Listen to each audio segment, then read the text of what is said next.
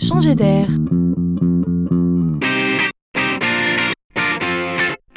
C'est la chronique de Laurent Collen. La question n'est pas nouvelle, mais elle ne fait que s'intensifier et se déployer. Les grands patrons s'interrogent sur la manière de vendre demain. D'une part, on sait que les consommateurs sont en quête de services. Les expériences qu'ils vivent avec les marques sont au cœur des stratégies. Le recours au digital, d'ailleurs, y concourt largement.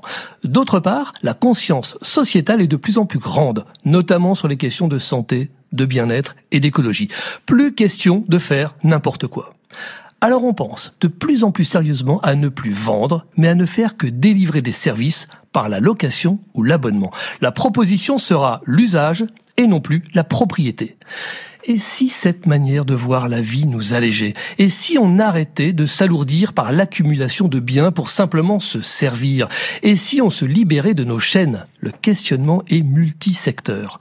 Accéder à quatre tenues vestimentaires nouvelles par mois? Disposer d'équipements électroménagers qui marchent sans qu'on ait besoin de le posséder, accéder à des solutions de transport sans posséder de véhicule, s'abonner à des services comme la musique, la télé sans posséder de matériel. Chez Ikea, on imagine même demain louer les meubles. Et on réfléchit sérieusement même à ce modèle dans le domaine du luxe. Imaginons demain que chaque produit sera doublement étiqueté avec un prix à la possession et un prix à la location avec l'assistance qui va avec. Étonnant, non?